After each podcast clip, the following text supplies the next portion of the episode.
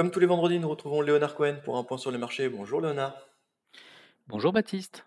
Alors cette semaine est un peu la semaine miroir de la semaine dernière, portée par euh, une révision à la hausse euh, des chiffres aux États-Unis. Oui, vous avez complètement raison, Baptiste. Euh, ça fait plusieurs semaines que les marchés financiers se comportent un peu comme cela, avec une lecture parfois euh, positive, parfois négative, le verre à moitié vide ou à moitié plein selon les semaines.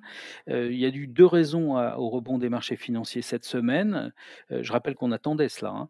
Mais deux raisons, c'est d'abord au niveau chinois, on voit bien qu'il n'y a pas de reprise économique forte. Néanmoins, il y a une attente de stimuli et plus le gouvernement chinois annoncera des objectifs de croissance forts, plus euh, on aura d'espoir de voir euh, euh, des plans de relance. Et le deuxième événement très positif, c'est bien sûr la publication de données macroéconomiques aux, aux États-Unis qui ont montré une énorme, enfin une fantastique résistance de l'économie américaine, de la consommation, en passant par des investissements, les Américains sont exceptionnels. Dès qu'on leur met, quelque chose sous la main et beh, tout de suite, ils sautent dedans et et là, c'est l'intelligence artificielle, tout le monde en veut et tout le monde, se met à investir. Ça fait de l'emploi et ça fait de la consommation, ça fait de l'investissement et derrière ça, il y a plus de crise, bancaire régionale, tout a disparu, en quelques heures.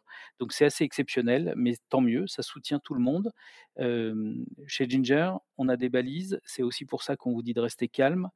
Ça fait plusieurs semaines que les marchés attendent, il faut être patient. Nous pensons encore que les actifs risqués vont rebondir, fortement parce que peu sont investis dessus. Alors on voit côté européen, la bonne nouvelle c'est le marché de l'emploi qui tient, mais qui soutient aussi l'inflation.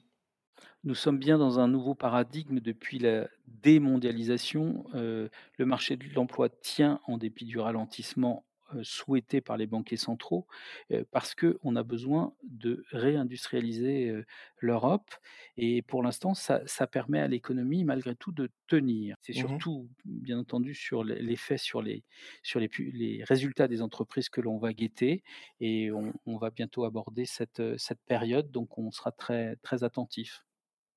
Alors justement, on parlait des résultats des entreprises. Est-ce qu'il y a des, choses que vous allez, euh, des signaux euh, qui vont se transmettre aux entreprises selon vous? Voilà, c'est exactement ça. Sur les valeurs industrielles, il y a 2 choses à regarder. Bien sûr que, heu, ce sont des valeurs internationales, donc il est important de constater la diffusion des bonnes surprises macroéconomiques venant des États-Unis à l'ensemble, des valeurs industrielles importantes.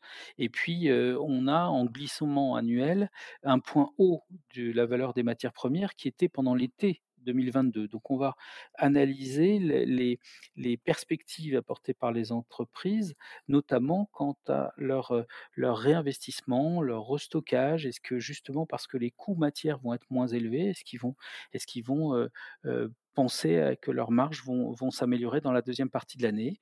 Ça, c'est pour les industriels et pour les valeurs financières, bien sûr, c'est, tout le monde s'attendait à beaucoup de faillites, beaucoup de chocs. Pour l'instant, au contraire, elles font preuve d'une très belle résistance et ce sera intéressant de regarder dans leurs résultats ce qui va se passer. Donc, patience, mais on reste pour l'instant, très favorablement impressionné par la résistance, des marchés et on y croit encore, bien sûr. Merci beaucoup Léonard pour ce point sur les marchés. Merci, bonne semaine.